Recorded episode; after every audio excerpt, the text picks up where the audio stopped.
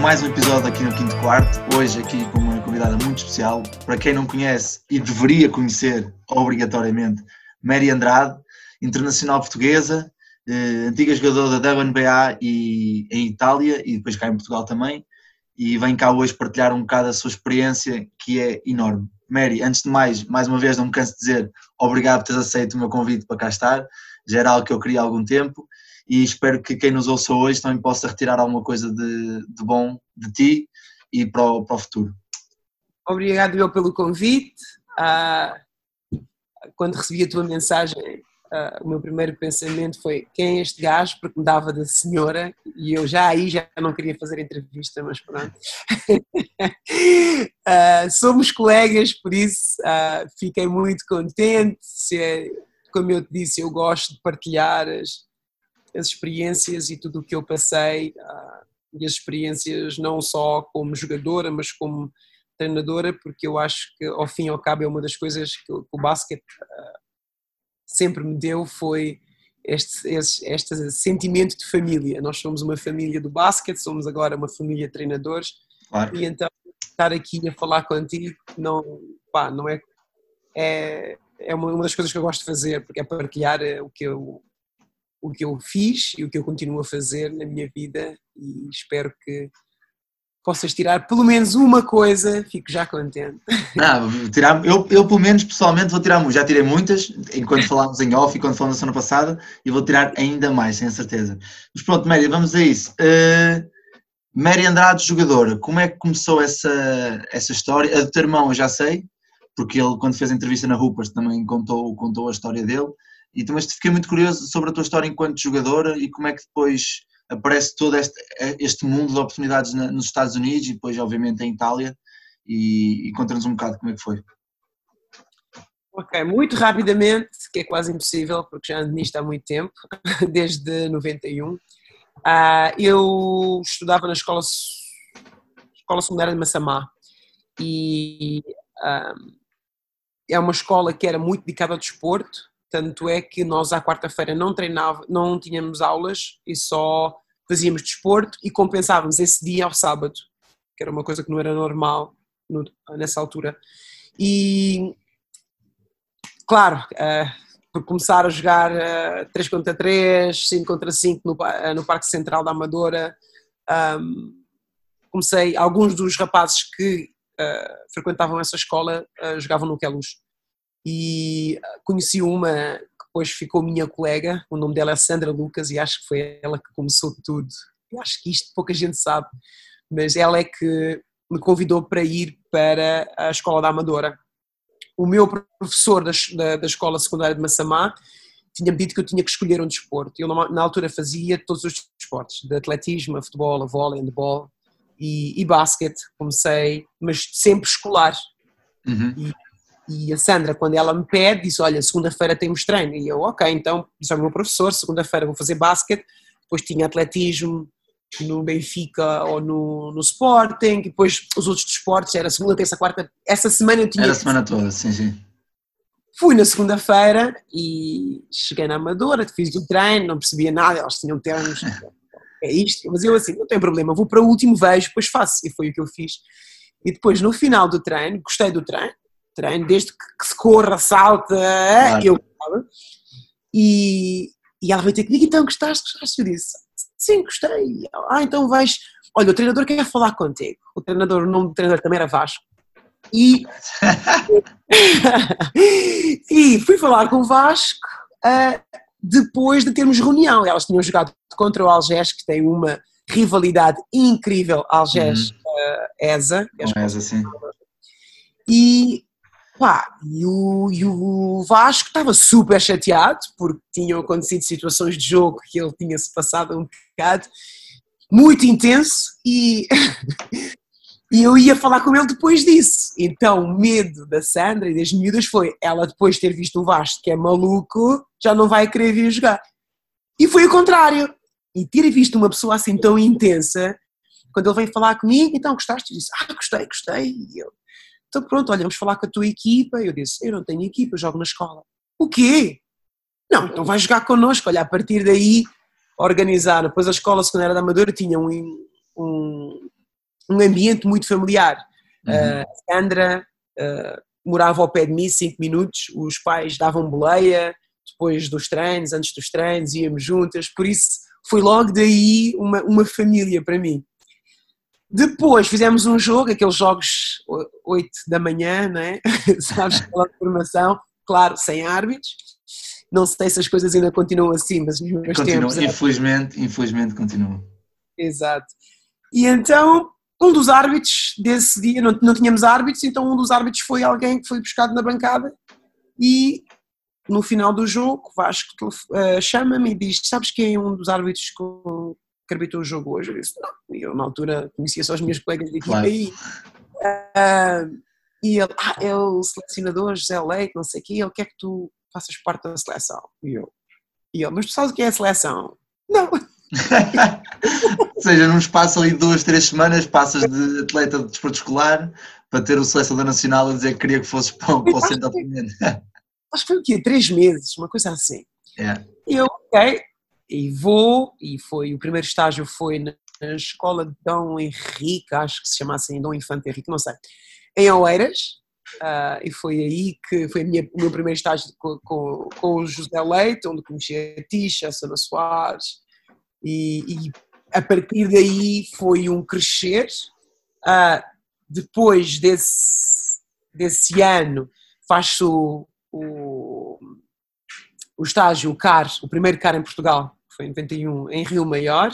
Sabes que eu, quando, uh, só, desculpa interromper eu quando cheguei a Rio Maior este ano, a primeira coisa que me disseram, que me perguntaram foi se nós éramos o novo CAR que estava lá, que tinham muitas saudades e que na altura foi, foi um êxito enorme e que gostaram muito, depois falaram, falaram de ti e da, e da Tisha, obviamente, e gostaram muito de vestir lá, porque foi uma experiência, pá. E, eu, e eu na altura para ser sincero, nem sabia, nem, tinha, nem sabia da existência do CAR em Rio Maior. Para, para, para ver como é que... mas, mas o feedback que eu tinha do pessoal da Câmara Municipal, do pessoal ligado ao desporto, que estava lá há muitos anos, eh, foi que foi uma experiência brutal. Não, para vocês, presumo que tenha sido, é, é, sempre, é sempre um CAR, mas que mesmo para a cidade acho que foi algo que trouxe algum um novo, um novo, um novo sabor à cidade, por assim dizer. E foi, e foi, foi. Também as condições e melhoraram algumas coisas, fizeram um pavilhão novo e até, até essa altura Rio Maior, não penso que, não, que as pessoas não, não falassem muito de Rio Maior e a partir desse ano uh, os jornais uh, começam a falar e depois visto que os jornais estão lá, fazem mais perguntas e descobrem outras atletas, como a claro. Susana Feitor. A Susana Feitor foi uma, uh, uma amiga nós íamos para as, aulas juntas e ela era colega de uh, classe de algumas das, das, minhas colegas e às vezes estudava assim juntas e trocava-se uh, apontamentos e, e é um, um, um, outro grande nome português no mundo, não é? Pois. Uh, depois vem, vem de Rio Maior, é uma coincidência enorme, mas é, é verdade. E, sabes, uma coisa puxa a outra. Eu acho que poder ter um desporto e a cidade começar a falar de desporto, acho que ajuda os outros desportos também. E acho que foi claro. um bocado o que aconteceu no maior. Uh, a cidade recebeu-nos lindamente. Eu, se tem experiências que eu nunca vou esquecer, mas são daquelas experiências quando tu falas até te vem a pele galinha. Sim, sim. Uh, porque é uma, é, se eu me lembro da minha infância, eu se calhar não me lembro de muita coisa, mas Rio Maior de certeza e uma infância já avançada, né? mas é uma das coisas que eu. Eu acho que para mim começou tudo aí, porque eu uh, sou convidada para, para, fazer parte desse grupo. Eu era a última jogadora, porque tinha menos uh, tempo de jogo. E tendo menos tempo de jogo, uh, claro, taticamente estava muito claro. pesada. A minha sorte, digamos assim, era as minhas capacidades físicas. Foi o que o Zé Leite evidenciou em mim. Na altura, eu alguns jogos equipava, outros não. Uh, Faz então, parte de um processo de um atleta? Faz parte. E, e, e, digo-te a verdade, ajudou, porque fiz coisas tipo uh, filmar jogos. Aprendi a filmar jogos, mas fui despedida quase automaticamente porque eu gritava tanto que quando a gente ia ver os jogos, Zé uma vez disse estamos a reunião, ah, vamos ver o jogo. Sentamos-nos todas, começamos a ver o jogo e de repente aquilo para e faz. É, é, é só o que nós temos, porque a Mary gritou tanto que interferiu com a gravação e fui, já, não, já não pude gravar jogos. Mas foi uma das coisas que eu fiz que não, que não estava habituada, uh, porque eu sentia que estava muito atrasada. Nós tínhamos a chave do pavilhão uh, num dos apartamentos, que era o apartamento do Zé, dos treinadores, que estava sempre aberto, e nós uh, às vezes íamos buscar comida a, a, mais do que aquela que nos era dada para os nossos apartamentos, e, e eu via onde é que estava a chave. Então, às vezes, eu ia lá e roubava a chave. Porquê? Porque eu ficava super frustrada quando não conseguia fazer as coisas no treino. E precisavas de treinar mais. Sim, e então roubava as chaves e ia treinar. E às vezes as minhas colegas iam aquelas festas que se fazem, não sei, uh, final, uh, não sei, antes do Natal, antes da Páscoa, antes não sei o quê. Tinha, a nossa escola, por acaso, era muito ativa. Tinha sempre aquelas festinhas para os alunos. Sim, sim, sim, sim. E onde é que vais? Ah, eu vou para a festa. Só que elas assim, olhando para mim, que esta casa vai para a festa, está vestida toda mal. e eu tinha a chave, roubava a chave, até que um dia fui apanhada por, pelo um assistant coach que nós contratámos, o Zé contratou, um, já quase no meio da época, se uhum. chamava Carlos, e, e não sei, não sei porque que ele me seguiu, não sei, e, e ele chega e eu estou a treinar todo o campo, lançamento na passada, porque tinha falhado no, no treino, e, super chateada e eu, o que estás a fazer? Olha, fiquei contentemente comecei a chorar. então, mas porquê que vieste para aqui? E eu, não, porque eu estou a falhar, não sei o quê. E ele, mas porquê que tu não disseste que vinhas? Que eu assim vinha contigo. Claro. Ah, porque não te incomodar. Olha, e a partir daí começámos a trabalhar extra. Isso é brutal, isso é uma história brutal.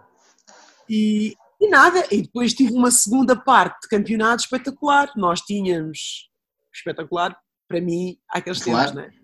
Uh, nós, nós jogávamos o que era a primeira divisão contra as, as equipas profissionais, fizíamos todo o campeonato e até uh, se fôssemos uh, qualificadas para, para os playoffs, retirávamos, mas ninguém estava à espera que miudinhas de claro. 16 anos fossem aos playoffs. Em vez, tac, conseguimos ir para os playoffs. Depois ficaram mas, em oitavo, não foi nessa época? Foi. Ai, uma festa, não estás a ver. E depois daí jogámos contra a Escola da Amadora, que nesse ano teve a primeira estrangeira, Alison Green, que depois de dois anos foi, veio para, ficou cá nos Estados Unidos e arranjou trabalho como assistant coach em Old Dominion.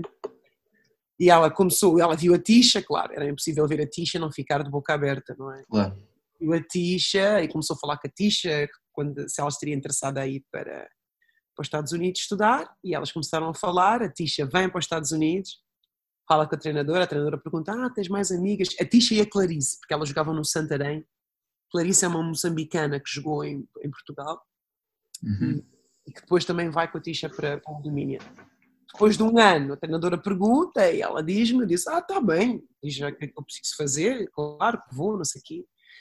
Só que depois eu agora, quando fiquei treinador, é que eu percebi como é que é o processo, não é? Tu tens uma data de miúdas, depois tens que escolher e depois estás sempre ali na corda bamba, não sabes se dizes deve ser, sim deve ser, um, deve ser um processo um bocado, um bocado ingrato para os treinadores, não? Principalmente para, para, para os treinadores que para aqueles treinadores que falam diretamente com os jogadores todos, ou seja, depois tens que fazer uma escolha e há sempre alguém, porque há sempre alguém que fica, que vai ficar não chateado, mas vai ficar triste. Triste, exato. E é uma das coisas que eu não gosto do recruting. Pois, mas é. Mas é, faz parte. Faz parte, claro. E, e nada, eles falam comigo, tudo bem. Uh, nessa altura também estava a fazer 3 contra 3 com o Carlos Barroca uh, no Terreiro do Passo, tudo em Lisboa. Uhum. E uma coisa que o, que o Carlos Barroca marcou muito também foi essa oportunidade que ele tinha de trazer e falar da NBA. Uhum ele traz jogadores, o Rick Fox, na altura foi o jogador que ele trouxe, e eu vou fazer, vou ver, porque ele não fez para miúdas, era só rapazes, e eu, foi na Amadora, uh, na Académica da Amadora, no pavilhão da Académica, e eu vou, claro, amada esperta, eu conhecia os, os, rapazes todos, porque eu jogava 3 contra 3 contra eles, e alguns iam minha, na minha escola, e eu digo, uh, começa a mandar bocas, tipo, talking trash. tu jogas nada! É, pá, se eu tivesse aí, não sei o quê. E o Carlos olha para mim, Mary, vem já cá abaixo. E eu, não, disseste que era só para meninas, já imediatamente. Sim, senhor, que eu tinha muito respeito e tenho. Claro. Vem cá para baixo e ele diz: então escolhe aí três, estavas aí a mandar a boca, escolhe três e vai jogar contra eles, que era, eram três americanos, e, e eu escolhi a minha equipa, que eram com amigos, e eles assim na galhofa, e a gente a jogar sério, e ganhamos. E, e, os, e, os, americanos, não, não, não, esse não conta, esse não conta. Tu conta o quê? Vocês não estavam à espera. Sempre muito polémica quando jogo. E, e depois fizemos, o Barroca disse, não, então vamos fazer a sério, até seis pontos. Claro, a gente nem cheirou a bola, mas eu ego, o primeiro jogo é que conta ganhar. Claro. E um dos jogadores é, jogou nos Celtics e trabalhava nos Celtics e disse-me ah, tu alguma vez pensaste em jogar para os Estados Unidos? Eu disse, olha, tenho uma amiga minha que, que, falou com a treinadora dela e ele disse, olha, vou falar com uma amiga minha e podes vir ao próximo uh, encontro que nós vamos ter? Eu disse, claro, então foi, eu fui e ele já tinha tudo pronto. Ele telefonou para os Estados Unidos, a treinadora era Lynn Dunn, que uh, agora está com a WNBA, Uh, ficou muito contente com o que ele disse e disse: Olha, tens uma scholarship, não sei o quê. E eu telefono à Tisha para dizer: A Tisha, não assines nada, não assines nada que eu vou falar com a treinadora, não sei o quê. Eu disse: Então, mas a tua treinadora nunca mais diz nada. Não, não, ela vai telefonar. A treinadora telefona, quando ouviu qual era a outra escola, que era Purdue, e diz: uh, Ah, mas eu pensei que tu querias jogar com a Tisha e com a Clarice, que elas são portuguesas, não sei o quê. Ou seja, mudou logo o discurso.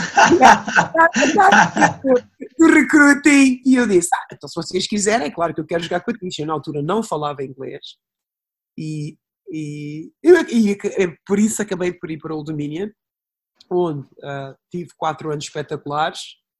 Uh, Sim, tu no Old Dominion fazes aqui, todos os anos fazes mais que 10 pontos de média. Sim.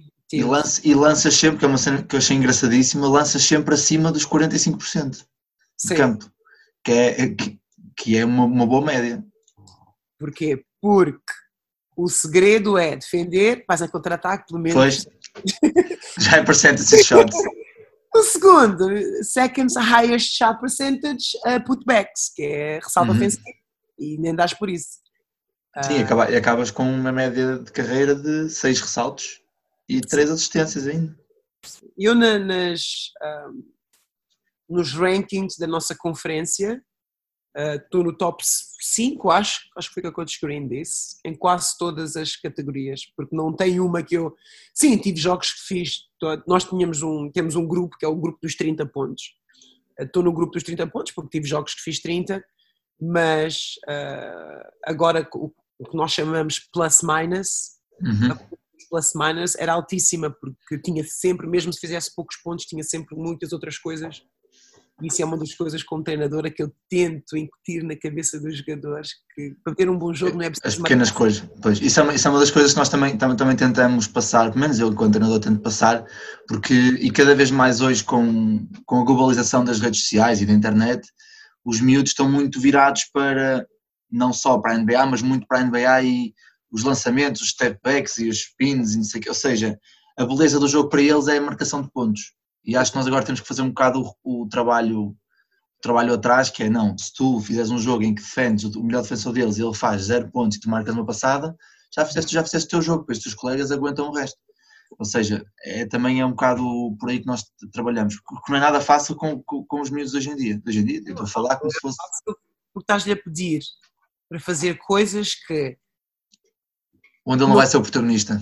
Não, que não, que não tem fama. Quem é, quem é que fala? Se tu fores ver quem é que fala de ah, um grande defensor, sim, às vezes falas porque é, tens que falar, não é? Mas se não, e é o que eu, e quando as pessoas me perguntam, que é agora a, parte, a outra parte da, da, da minha carreira, é depois de ter acabado o Old Dominion, eh, eu acabo o Old Dominion como uma das melhores defensoras uh, da NCAA. Sim, e ganhas no último ano o Defensive Player of the Year. Sim. Mas é, é a minha pergunta, a pergunta que eu tinha a fazer era, aqui o defensive player é da, da, da, da NCAA toda? Da ou só da conference? Da conference ganhei. Uh... Co-player. Co-player of the year. Ah, essa é como Player of the Year, mas Defensive Player of the Year, acho do meu segundo ano para a frente, ganhei.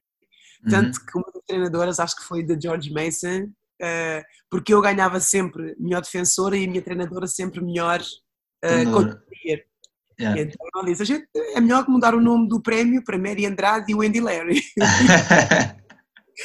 e, e, depois, uh, player, uh, acho que foi, não sei se foi pelos mídia, uh, na altura, eu digo-te a verdade, eu, prémios individuais, sei muito pouco porque não, para mim, sim, gostava quando ouvia, ah, mas depois não prestava atenção, porque eu gostava era que a minha equipa chegasse à Final Four, porque tive a oportunidade no meu segundo ano de chegar à Final Four, que é uma coisa super difícil.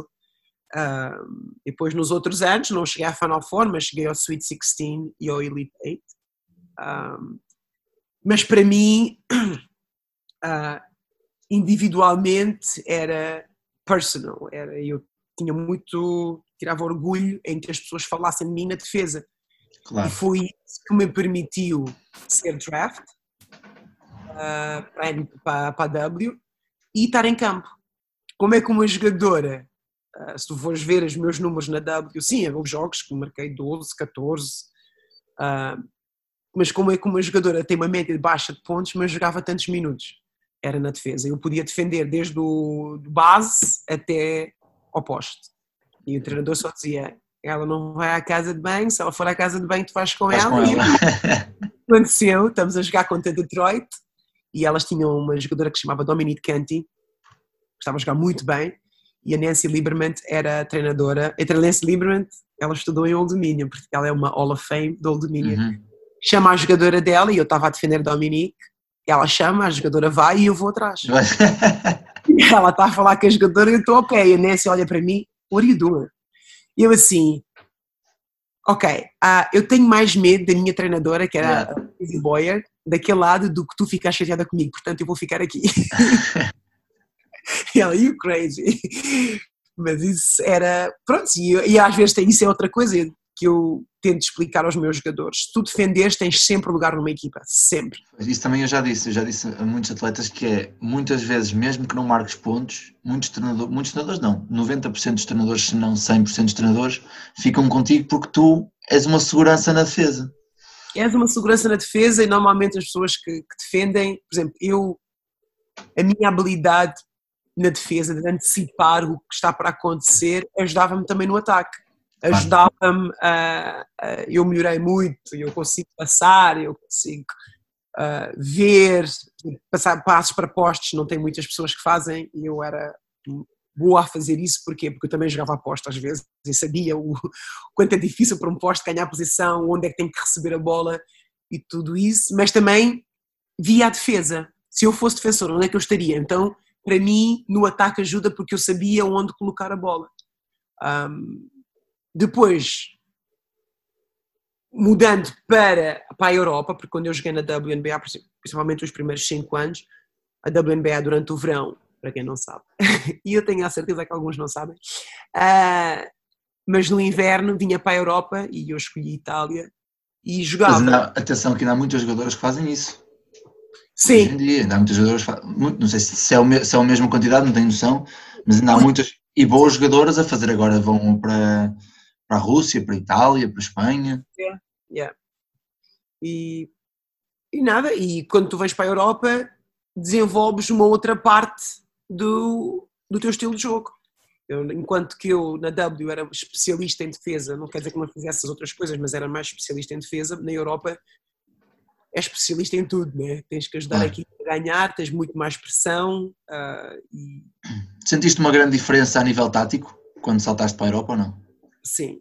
Uh, o jogo fica um bocado mais lento, mas uhum. muito mais tático. Tens muito mais opções a nível de, de tática, de homem, zona, uh, combo, box, triângulo, um, ataque. Uh, na altura era menos pick and roll, agora já tem mais. Uh, antes era mais blocos, penetração, e, e, tu jogas quase o tempo todo do, do shot clock, não é? E aqui nos Estados Unidos, Eu lembro-me quando saía de, de, Itália para ir para, para a W, a minha equipa em Itália sempre fez semifinal ou final. Portanto, eu saía, tinha três, três dias antes do primeiro scrimmage. E eu, quando chegava, a primeira coisa que eu via quando abria o meu apartamento era um gallon de água na mesa e o playbook. E o playbook já, não, que era o início do ano, já tinha pelo menos 23 jogos. E eu, no dia a seguir, tinha que ir para o treino e, e eles diziam, Mary, go! E eu já ia e tinha que ler e ver e, e na altura não tinha agora, por exemplo, eu, os nós, para os nossos jogadores, preparamos o playbook escrito, uhum. vídeo. E eu na altura não, era só escrito. Portanto, Elas fazem playbook vídeo também agora? Sim, eu faço. Quando tenho um jogador que vem, faço playbook. Fazes, fazes uma reunião com eles e mostras, e mostras o playbook Não, vídeo. faço. Por exemplo, nós temos jogos que são. Uh, uh, we call open court, que é uhum. da televisão, para não ter que parar e chamar, temos jogos que é uh, drags, que é logo o bloqueio. Sim, chegar, chegar com bloqueio, sim. Então, nós mostramos qual, qual é a nossa filosofia através desses vídeos. Depois okay, temos jogos. Ok, já percebi, sim, sim. Uhum. E então, quando o jogador vem, damos, mandamos por eh, PDF a parte escrita e adoro o WhatsApp, porque podes fazer, é como nós fazemos o scout, a parte de vídeo, mandamos tipo personnel, uhum. vamos mandar para os, para os rapazes irem vendo uh, as características dos jogadores e depois têm perguntas, por exemplo, com, com os meus uh, player development, depois quando a gente senta, começa a ver mais coisas mais detalhadamente, mas só para terem uma ideia, para não irem uh, blank para o treino, então mandamos isso. E a transição foi essa, e joguei em Itália por 15 anos, 14 seguidos, depois fiz um break para Portugal, onde joguei pela Quinta dos Lombos, Lombos, out, onde a experiência foi uh, incrível, porque, uh, como é que é dizer, oficialmente foi a primeira vez que eu joguei profissional em Portugal, uhum.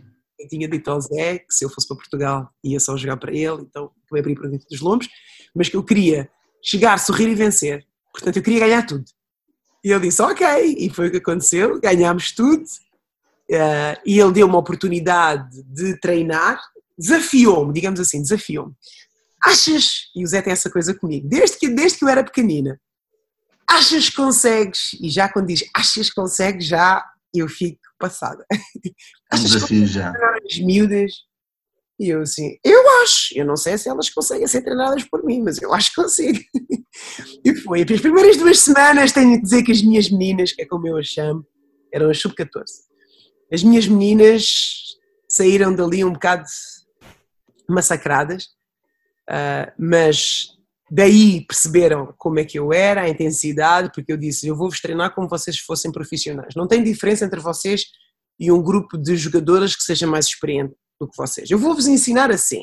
Depois, é claro, eu vou ver se vocês são capazes de fazer ou não, depois é o meu trabalho conseguir com que vocês façam e que cheguem a esse, a esse nível, porque eu, eu, eu sou contra até aos 16 anos vamos ensinar assim. E elas aprendem. Ah, pois agora, dos 16 para a frente vamos ensinar, aos 20 vamos fazer assim.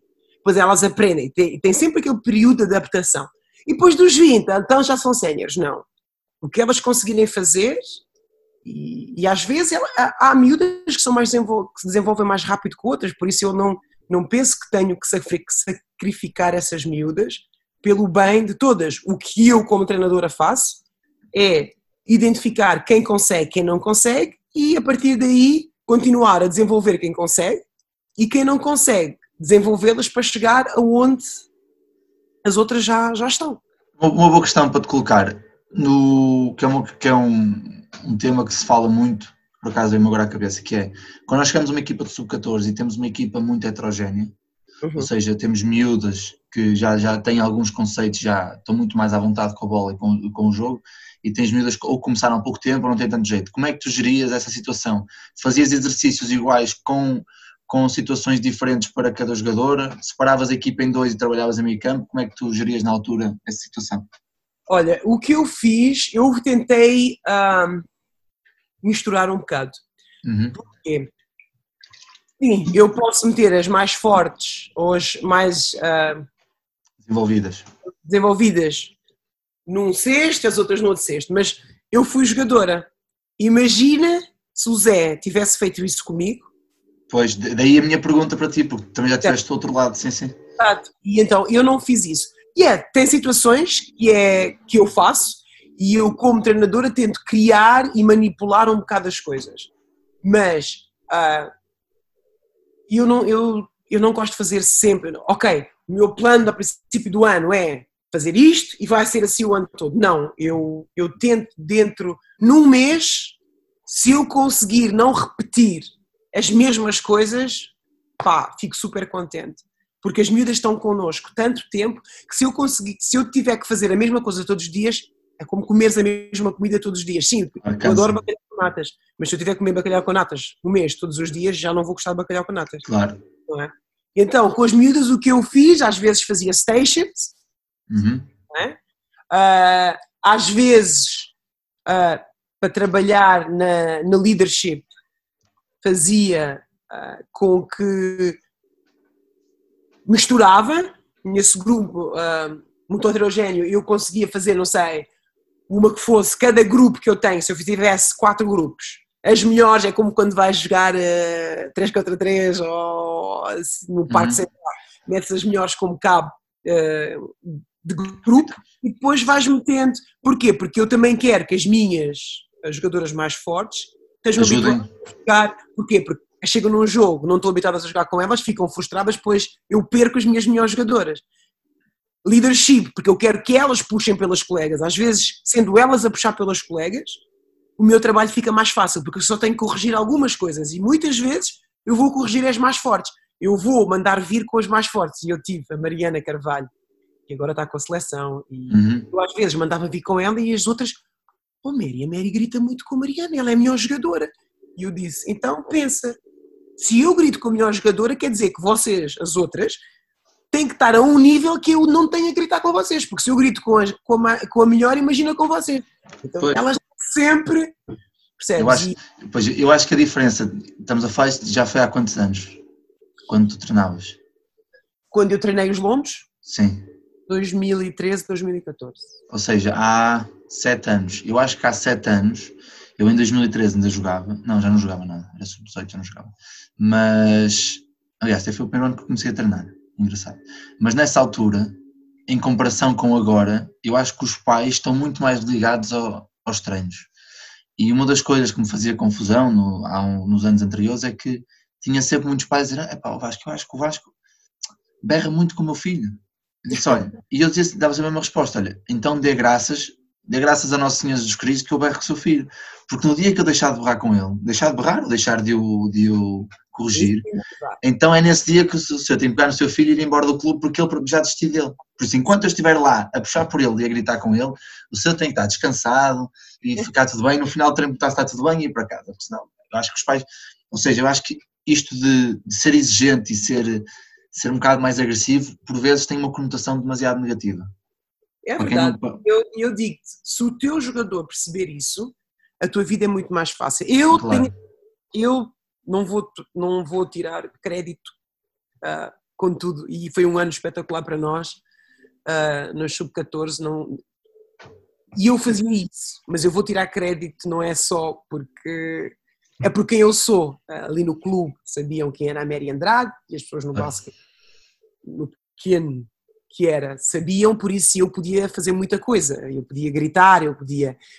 Mas foi sempre a minha preocupação, principalmente depois de um treino que eu gritei muito com uma jogadora. Depois do treino, eu pego na jogadora e digo: Ok, vamos fazer lançamentos. E era só eu e ela. E tive algumas jogadoras que choraram, mas para mim era importante que elas percebessem o porquê. Uhum. E uh, vamos outra vez à, Mariana Carvalho. Agora vai ter que ouvir este episódio, porque senão vai. Ah, eu vou-lhe mandar uma mensagem. Tem que ouvir isto. Uh, jogos uh, e, e, tem coisas que são os meus um, unnegotiables, que eu não prescindo. Uhum. Tem muita coisa que eu posso deixar, ok, vamos. Eu, é raro eu tirar uma jogadora porque cometeu um erro. Ou se tiro, tiro, digo, percebeste o que é que se, tens que fazer, não sei o que, lembras-te no treino, e depois volta a meter. Volta, sim. Mas tem coisas que eu não admito que não aceito, que não. E isso é o trabalho de equipa, isso é body language. Uh, e então aconteceu uh, com a Mariana, e ela é uma das pessoas que, que fala dessa história com as outras, uh, com colegas delas que depois telefonam, que me conhecem.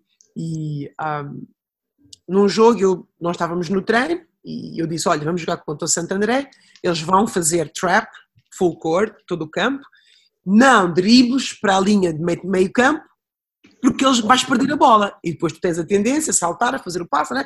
Pronto, disse tudo. Estamos a jogar e ah, tá, tá, tá, passa. E no treino eu disse, Mariana, o que é que eu disse? Ah, sim, sim, sim, sim. Eu disse, não, estás a dizer sim, sim, sim, mas não estás a prestar atenção. Fazemos o treino, até no final do treino ela começou a fazer bem. Chegamos no jogo, olha, Vasco, primeira vez que eles vão com pressão todo o campo, onde é que ela vai? Eu disse, virei para a minha assistente, que era a Ana Carmo, e disse: Olha, olha o que é que vai acontecer. Ela dribla, exatamente. E eu, Mariana, o que é que eu disse? E ela vira os olhos, que ela sabe que é uma das coisas, o body language, virar os olhos. Eu disse: Matilde, que era uma outra miúda, vai para dentro. Matilde defendia muito bem. E vai para dentro. Não é que a miúda, quando vai, nós tínhamos uma, é uma das outras coisas que nós fazíamos nos treinos, é quando tu sais, tens que dar cinco à tua colega para dizeres quem defendes, para, para comunicar. A Matilde vai assim com a mão e a Mariana não lhe dá a mão. E eu, eu vi, mas estava tão preocupada, eh, porque tirando a Mariana tive que reajustar as coisas, e a Matilde fica assim um bocado perdida. Eu digo-lhe, quando ela entra e vejo que aquilo está, epá, vi o filme. Vi o filme, a Mariana a não dar a mão, a virar os olhos. Olha, começo a segui-la no banco, até ao final do banco. Estás a brincar comigo? Olha, não, Agora que estou mais calma, se calhar até foi demais. Mas na altura as emoções falam. Não, as não, emoções falam. Estás a ver? Dá-me já 10 flexões! E ela a fazer as flexões e na bancada. Está a mãe, está a avó, está. E eu mandava vir com ela e a partir desse dia nunca mais tive problemas com a Mariana. Claro, é Mas isto acontece porquê? Porque ela tem dotes incríveis. Isso, tu, a única coisa que tens que fazer é limar as pontas. E se uma ponta é o body language e é não ser um bom teammate, ela, o futuro dela fica muito mais curto. Claro. E para mim era a minha responsabilidade fazer isso. Fazemos um barbecue no final do ano e uh, estão os pais. Uma coisa que os lombos são espetaculares é envolver os pais e, a, e mesmo a, Uhum. a família e mesmo os, os, os arredores, porque fizemos era tipo aquelas festas de arraiais, acho. Uhum. E por ter um barbecue porreiro, muito giro ali ao pé da Quinta dos Lombos. E finalmente conheço a avó da Mariana. A avó da Mariana que vem, ah Mary, sente-se aqui ao pé de nós. Eu assim meio tímida, "Ah, ok, obrigada. E a mãe da Mariana vem, espetacular, senta-se e diz, vá lá, então diga lá como é que, o que é que achou da Mary no princípio? Ah, Mary, vou-lhe dizer a verdade, não gostava nada de si. Eu Acho assim, que é- é uma, é uma crítica muito comum. Acho que é uma crítica muito comum nos treinadores no início. Ah, é possível. E ela, e eu assim, então porquê? Ah, porque você gritava muito com a minha, com a minha netinha. Quem é, esta, quem é esta senhora que pensa que pode gritar com a minha netinha? Depois, olha, Mary, eu quando digo à Mariana, ah, não gosto nada da tua treinadora porque grita sempre contigo, ela ficou tão chateada comigo que disse, se a Mary grita comigo é porque eu não estou a fazer o que ela pede. E não sei o quê, olha, eu fiquei... Aí já, aí já ganhaste, aí já ganhaste. Fiquei Aí de boca aberta, porque depois descobri com os outros pais que era a mesma coisa. Chegavam a casa que não tinham pernas. Ah, Mary hoje fez-nos correr eh, porque a gente não estava a fazer isto. Foi sempre, eu fiz porque elas não estavam a fazer. Não foi porque eu era má, porque eu não gostava dela. Claro. E então foi sempre uma coisa, principalmente nesse grupo etário, que é importante que eles saibam o porquê. Não é? Sim, porque é a transição do mini basquete para, para a formação, Exato. para o campo inteiro, porque eu também, eu também senti isso, que é quando se passa de mini basquete para a formação, eh, há tanta coisa a mudar no Uhum. mundo deles, eh, a escola, porque é um novo ciclo, é um novo ciclo de estudos, aos 12 anos, o quinto ano, ou ao sétimo ano, o campo já é maior, as tabelas são maiores, já há árbitros quando os há, já, os pais já só lá estão para ver os filhos, já não, estão, já não têm que ver quatro, quatro, quatro jogos ao mesmo tempo, eles só aquecem para eles, há mesa, há, há resultado, ou seja, é tudo uma transformação e acho que nós temos que realmente aos poucos dar esse, aos poucos dar essas pequenas coisas, mas se deixamos de ser rigorosos e exigentes com eles, perdemos os miúdos. Sim, perdemos é porque depois. Claro. Mas então diz-me diz lá, depois desse ano no, no, nos Lombos, quando começaste como treinadora, começou-te a surgir a ideia de que, de que talvez pudesses continuar a, tu, a tua vida no basquete como, agora como treinador ou já tinhas isso antes enquanto jogavas? Não, já tinha. O ano dois. Sim, dois... eu quero que fales, eu quero que fales da, da história que me contaste semana passada da assistant coach em Itália. É, a gente tem que saber. É, essa é a história. Dois anos antes de eu vir uh, para os Lombos, eu joguei, uh, joguei três anos em Luca, Lemura, Luca. Foi depois de eu ter, uh, ter me aleijado no cruzado, decidi ir para Luca, porque era um treinador que foi o meu primeiro treinador em Itália e sempre que ele mudou de equipa, ele chamou-me para recomeçar, porque ele diz que eu era treinador em campo. E então uh, Luca passa para a primeira divisão, eles estão a festejar no balneário e ele telefona-me e como eu disse, eu estava a recuperar do cruzado e eu disse, olha, então fazemos assim, eu uh, vou ver uh, se consigo ir aí, a gente fala, depois fui, falámos e não sei o quê. Depois do meu primeiro ano, o treinador adjunto é mandado embora e o meu treinador está à procura do outro, de um, de um adjunto. E leva duas semanas não encontra nada porque ele é um bocado particular.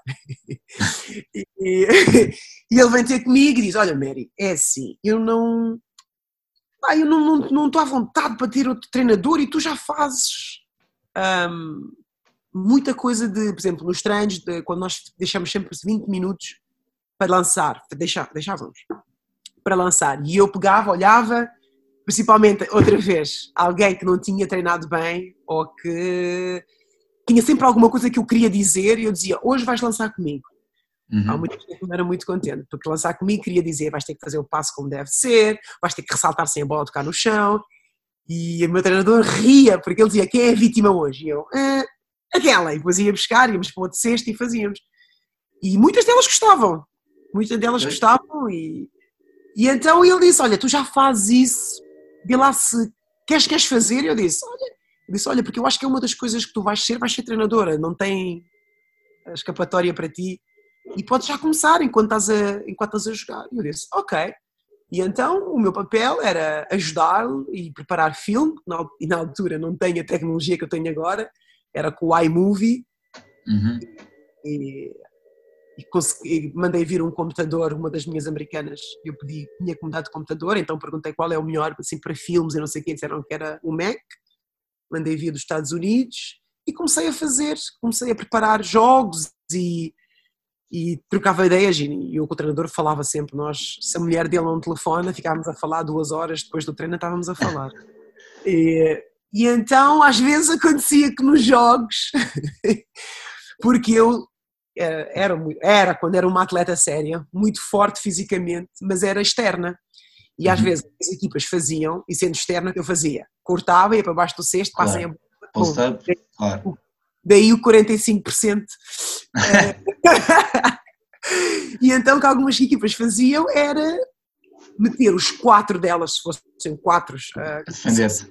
Mexessem, mexessem bem, a defender-me. Então no ataque tinham que fazer de três e, claro, não sabiam o que fazer. Então, eu, às vezes, como eu tinha feito o scout para, para essa equipa, eu dizia: Olha, não, olha, agora depois daquele passo, porque via que elas estavam perdidas, depois daquele passo vais cortar para ali, depois vais fazer o bloco àquela.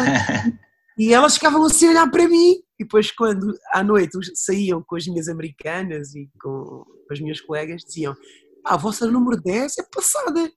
Estava-me a dizer onde, onde é que eu ia, o que é que eu fazia. Essa boa está melhor do que eu. E as miúdas diziam, não, porque ela é a nossa assistant coach. Yeah, mas foi, foi aí que tu realmente percebeste que querias fazer isto de vida depois? Já, já fazias como jogadora, mas que esta parte do treino também te trazia aquela paixão que tu tinhas enquanto jogavas? Acho que foi o, foram as duas coisas. Foi aí, aí foi o culminar de sim, as, as jogadoras uh, ouvem e eu tenho uma maneira de falar com as jogadoras que, que passo a mensagem uma coisa é o treinador dizer, outra coisa é tu subires na pele, né? A gente claro. às vezes nos treinos e as, e as miúdas às vezes em vez o treinador estava no meio campo a ver o que, é que a gente estava a fazer e elas tinham uma dúvida, viravam-se para mim, que eu estava mesmo ali ao lado, e diziam: Ô oh, o que é que a gente vai fazer aqui? E eu dizia: Isto, isto, isto. O treinador vinha, dizia: O que é que se passa? E eu dizia: Ah, sim, sim, é isso, é isso. E então, para mim, eu dizia: Pá, se calhar até percebo alguma coisinha disto. E, e depois, com os lombos, onde eu tinha que, isso bem que era uma sub-14, mas eu tinha que tomar decisões e viver com as decisões e. Claro e acho que no princípio era. Ah, uma coisa é tu das palpite, outra coisa é o teu palpite já não é um palpite, mas é uma ação. Claro. E a responsabilidade é toda tua ali já. Exato, ganhar ou perder, pá, ganhamos claro. juntos, juntos. E eu gostei, então a partir daí disse: Olha, acho que é mesmo isto que eu quero fazer. Depois volto para a Itália um ano, uh, para, para a Dique, Nápoles, e depois a treinadora telefona-me de San Diego, que foi a minha assistant coach e player development em Old Dominions, Andy Fisher, e pergunta-me o que, é que eu estava a fazer. E ela tinha estado a falar com a Clarice Machanguana, que disse que eu ainda estava a jogar, mas estava a pensar em ser treinadora. Então a treinadora telefona-me e diz: Olha, nós queremos ir um bocado internacional, para fazer recruta internacional, porque agora nos Estados Unidos vai muito. Uhum. E, e nada, estás interessado? E eu disse: Olha, sim, porque já Ora... com 40 anos Pois. Já tinha dito que não ao Old Dominion, quando eu alejei-me no cruzado. O Dominion me oferece-me uh, uma oportunidade e eu disse que não, porque eu não queria que a minha carreira acabasse com uma lesão. E eu disse, é pá, passar duas vezes não. E então, Maia Cuia, parti para San Diego, sem saber o que San Diego, onde era, como é que era. Vou e chego a San Diego, o avião está a aterrar e eu assim, epá, lindo, parecia yeah. um resort, lindo, lindo, lindo. Estive em San Diego quatro anos e depois desses quatro anos senti que era a altura, depois de três, senti que era a altura de mudar, mas eu sou muito agarrada, uh, sou muito leal e para mim mudar tinha que ser completamente drástico e diferente e... Uh, ou seja, não estava, não estava na tua cabeça a mudar entre D1 colleges? D1, mas tinha que ser uma universidade muito melhor, tinha que ser uma, um Power 5, so Power 5, para quem não sabe, são uh, escolas que uh, primeiro têm o futebol, e futebol americano, quando tens futebol e americano, há muito, e há muito, dinheiro, pois, e se tens muito dinheiro, já o teu recruiting é totalmente diferente. E aí, infelizmente, as miúdas olham muito isso. Quando eu tenho jogadoras a perguntarem-me, eu estou-te a recrutar para basquete, tu vens para mim e dizes, ah, vocês têm futebol? E eu no princípio não percebia agora já percebo, é por causa do dinheiro. Pois. Mas depois acabam por transferir, porque quando tu escolhes uma escola não pode ser porque eles têm futebol, tem que ser uma escola que se adapta ao teu estilo de jogo, a desenvolver-te e coisas do género. E nada, e decidi mudar, disse, ok, se vou mudar, ou, para, ou é para uma Power 5, que na altura não tinha opções, ou é para masculinos. E disse, ok, que era uma coisa quase impossível. Tem uma treinadora que eu conheço, que por acaso conheço essa treinadora, que é assistant coach no masculino college. E começo a, a perguntar e a falar, e, e depois descobri que tem uma, um programa oferecido pela NBA, uh, ex-jogadores da NBA, W e Globetrotters. O que eles fazem é, aliás, sim, é um programa, mas é dividido. Tu podes se o teu interesse for para coaching, que foi o meu, uhum. uh, fiz com o NBA ACP, que quer dizer Assistant Coach Program, e depois tem uma outra componente que é front office. Agora, front office não é o meu. Chief, é o meu... Of, Chief of Operations, uma coisa assim género, não é? Sim, eu não gosto muito disso. Eu gosto das minhas quatro linhas, estar ali no campo. Claro. E então uh, perguntei o que, é que era preciso, falei com uma amiga minha uh, duas amigas minhas, a Chastity Melvin, a minha colega, as duas foram colegas de equipa em Cleveland, e Rusha Brown, que me ajudaram no processo. A Chastity Melvin foi uma das jogadoras que ganhou, porque esse programa, tu, este ano mudou um bocado, mas tu ias de abril, que era depois da Final Four, até agosto. E eras metidas em, em situações que tu vais encontrar na liga, porque o que esse programa faz é, não querem, porque tem muita esta hum, misconception que ah, se tu for jogadora vais ser preguiçosa, ou jogador, espreguiçoso, não queres trabalhar, não sei o quê. Então, yeah, yeah. o coach Põe-te ali à prova. Põe-te é, ali à prova. O coach Carter, que está à frente desse programa, na, na parte prática, um, cria-nos situações incríveis para nos preparar. De fazer scout live, nós fizemos um, dois torneios, que é o PIT e o Combine, uh, onde tu vais e fazes scout live, fazes scout, uh, portanto, estás a ver jogos e a tirar apontamentos e não sei o quê, preparas scout como se tu fosses, e depois acabamos por ser treinadores, preparar para uma equipa, para saber a informação, o que é que tu vais fazer, e não tens muito tempo, enquanto eu no college se calhar tinha uma semana, se calhar não, tinha uma semana para preparar o meu scout, ali tenho 6 a 7 horas para ver três jogos, para dividir aquilo tudo, e eu sou muito picuinhas nas coisas que eu vou à procura, percentagens, eu sou um jogador, lança melhor do lado esquerdo, do lado direito, qual é a percentagem que esse jogador tem, se é do drible, se é de sair de blocos, se é... porque isso ajuda-me a pensar como é que eu vou defender, o que é claro. que eu posso fazer para, para anular isso. Uh, como equipa, quais são as tendências, quais são os 4, 5 jogos que eles chamam com mais frequência. Portanto, um scout leva muito tempo a preparar. Claro. E ali tem 6 horas. Te dão, dão um scout às 6 da tarde e depois às 8 da manhã tem que estar a apresentar. Foi para, vos colocar, foi para vos colocar em pressão para ver o que é que se era realmente aquilo que queriam. E se yeah. conseguiam, claro. Sim, Mas, depois, ao fazer isso também ensina-te como ler estatística, claro. como, por isso são experiências incríveis e este ano, ah, e depois tem a, a componente tecnológica, que aqui nos Estados Unidos é vastíssima, porque isso eles querem que a gente, quando vá para um para a NBA, que pode ser NBA ou G-League, tu tenhas conhecimento, essa vai ser a nossa, o nosso cartão de visita, porque os treinadores que lá estão não sabem fazer. Os treinadores uhum. que lá estão têm um video coordenador. Quando eu apresento, ok, pá, eu posso fazer video coordenador, eu posso fazer uh, player development, eu posso fazer assistant coach. Eu só preciso de uma oportunidade. Só preciso entrar. Exato. E depois lá, claro. Isso deu-me essas oportunidades. Um, o programa começa com 16 pessoas, tu fazes uma application, mandas o teu currículo, uma, uma carta, porque é que tu porque é que tu pensas que tu podes ser um, um participant, né? Uhum. E, e depois é, é escolhido ou não. Eu fui escolhida, um, começámos 16 e depois vais já até ao Combine éramos 12 e depois eu pela prestação que fiz nos dois torneios, que foi o PIT e o Combine, duas semanas depois do Combine, uh, fui, ofereceram-me esta oportunidade como assistant coach para os Pelicans na, na, na parte da G-League, que é o Ótimo.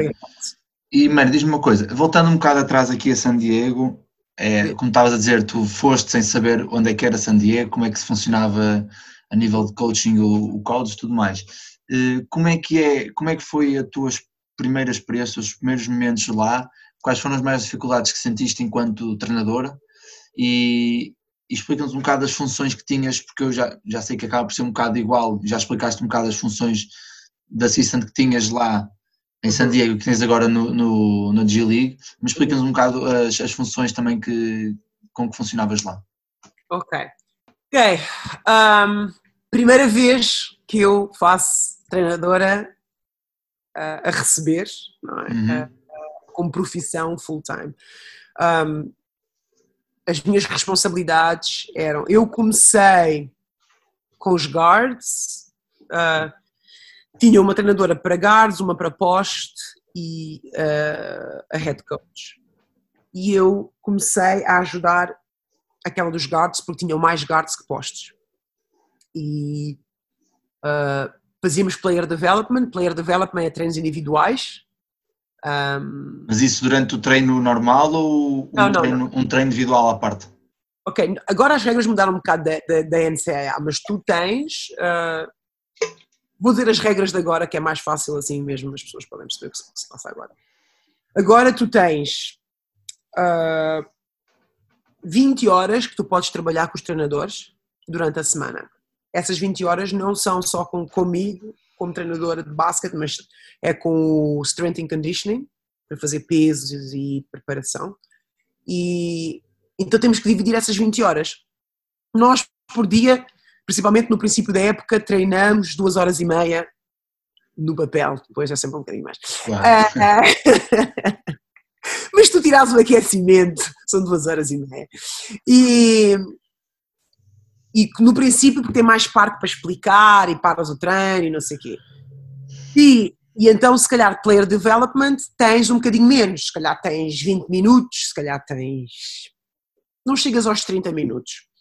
Player development uh, podes fazer a qualquer hora, basta que entre nessas 20 horas, porque não podes passar dessas 20 horas por okay.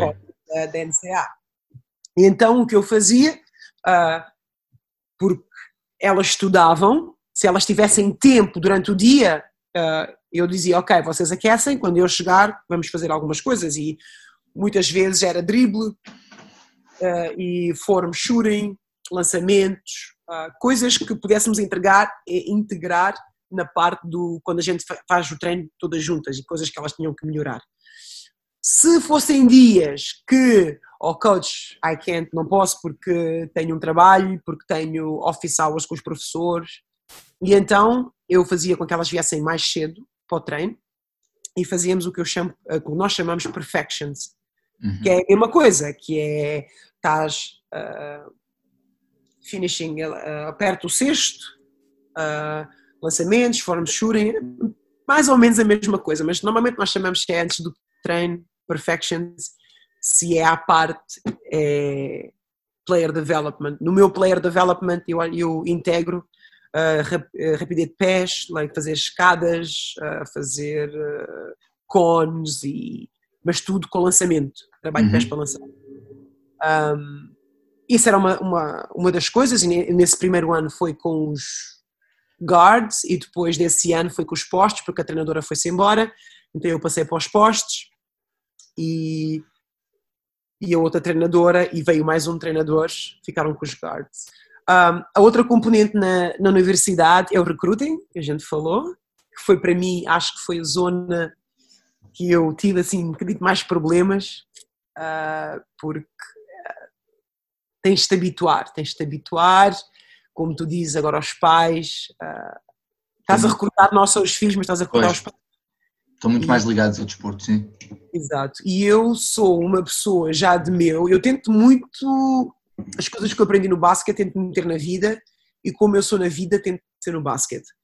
E eu gosto de pensar que eu sou uma pessoa verdadeira, no bem e no mal. E às vezes, quando tu recrutas, muitos treinadores vão dizer o que tu gostas de ouvir e eu não consigo fazer isso.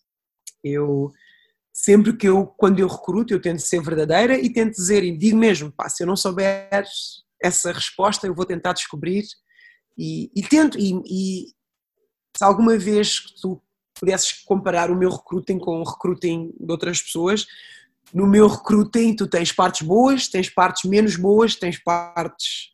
Porque eu acho que essa foi a minha carreira, eu tive momentos bons, momentos maus, momentos struggle, momentos. E se eu for falar só das coisas positivas, quando esses momentos menos bons aparecerem, estas miúdas vão dizer: Ah, uh, claro. tu mentiste-me. E então, para mim foi um bocado difícil, um, mas eu acho que para mim funcionou, porque as, as miúdas um, viam a paixão que eu tenho pelo basquete, quando eu falo de basquete, uh, o interesse que eu tenho nelas, e eu até hoje, que já não treino miúdas, miúdas que ainda não estão a jogar pela, pela uh, San Diego, eu mando mensagem, agora com esta coisa do vírus, mandei mensagem para saber como é que estão, e eu nunca as treinei, só porque as recrutei, uh, criou-se uma relação. Claro, criou logo uma relação, claro.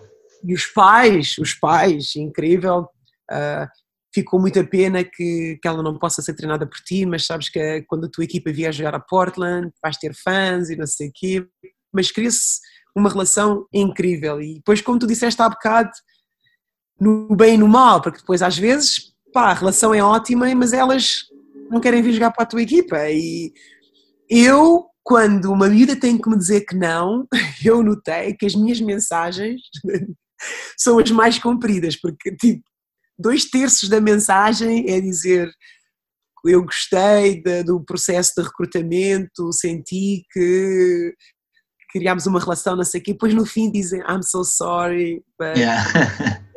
e eu, pronto, eu normalmente telefono, não mando mensagem, telefono e digo, olha, tu nunca deves uh, ter medo de, de falar o que tu sentes e é o melhor para ti. Nunca se sabe se as nossas, os nossos percursos não se vão encontrar outra vez. E, Sim, essa questão das.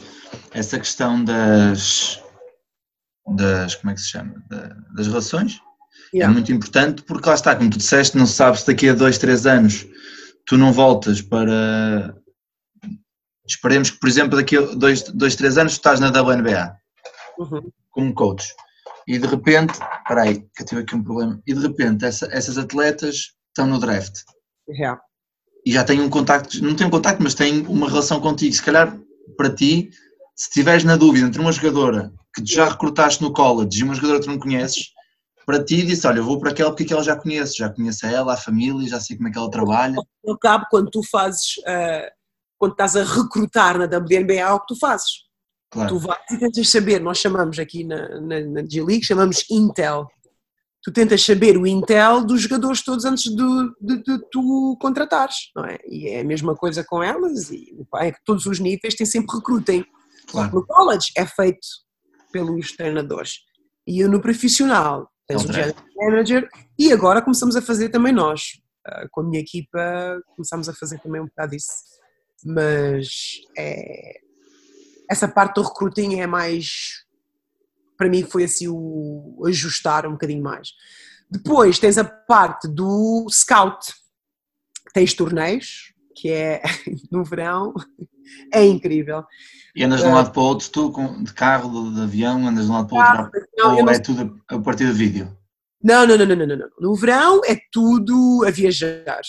Eu, o vídeo fazia-se mais international, porque a minha escola, não sendo uma Power 5, não tínhamos muito dinheiro. E para ir buscar os, os, os algumas americanos. vezes eu indivi- individualizava jogadoras e países que eu queria ver e fui mandada duas vezes para ir ver eh, o Mundial e o Campeonato Europa.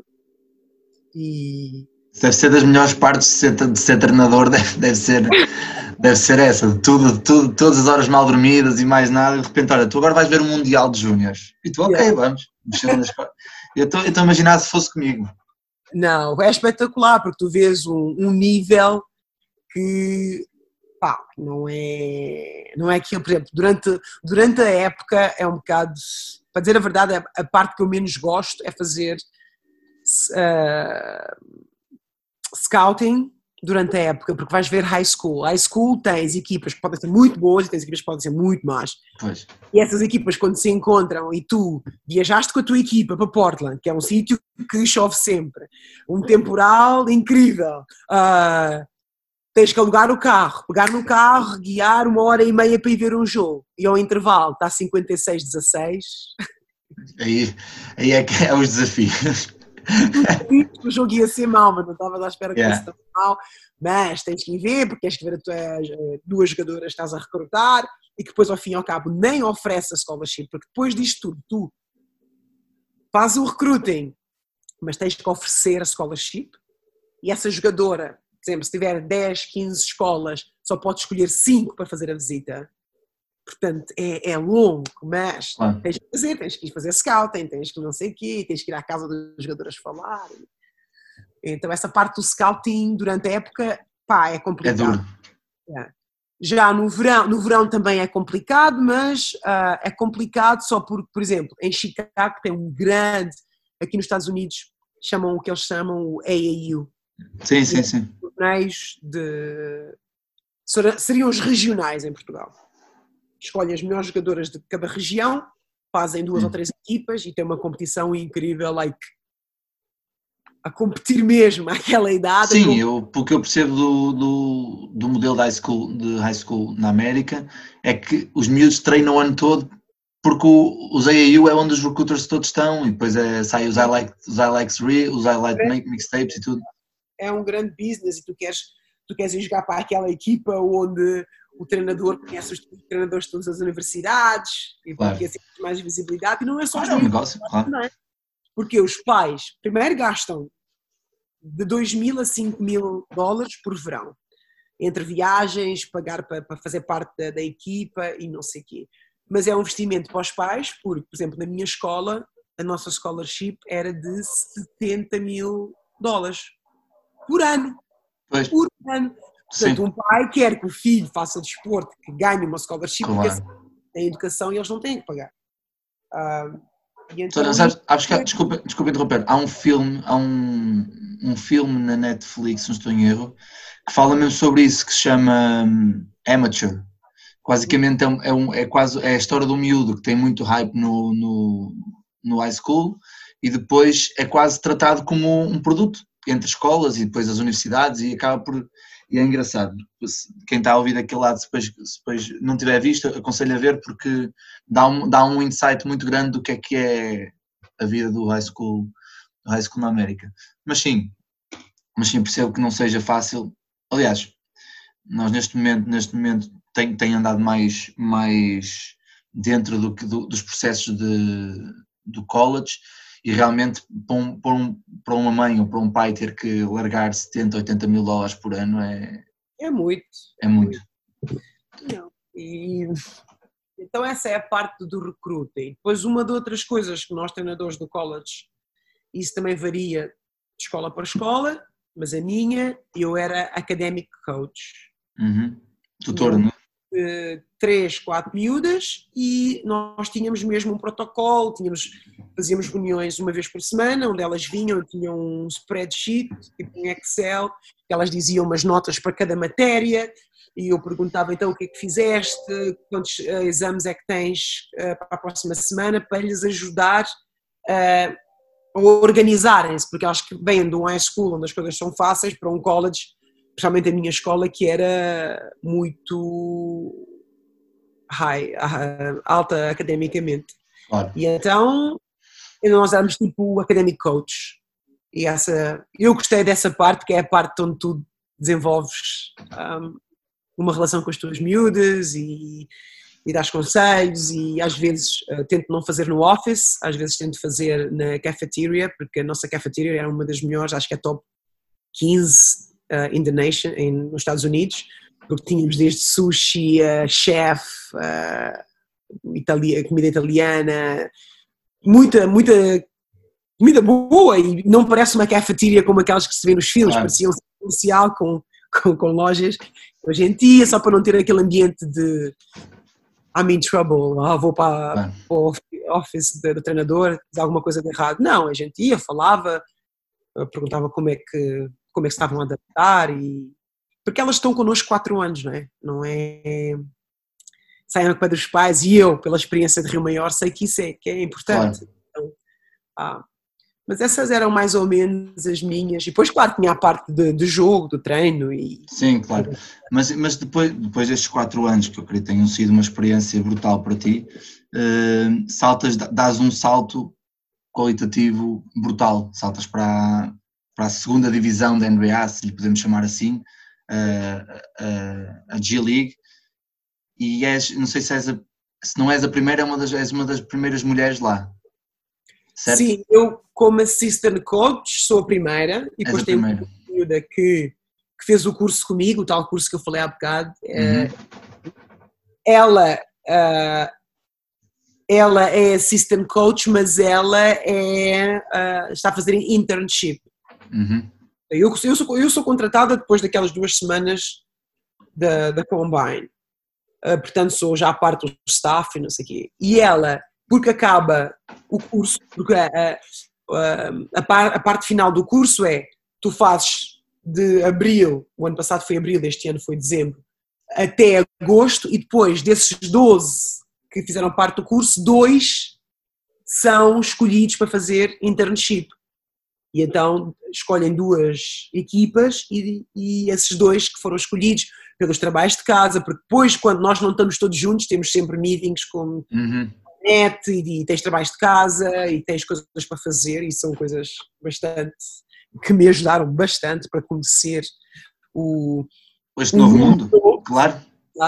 Mas do estilo, tens que saber os nomes dos general managers dos head coaches da NBA.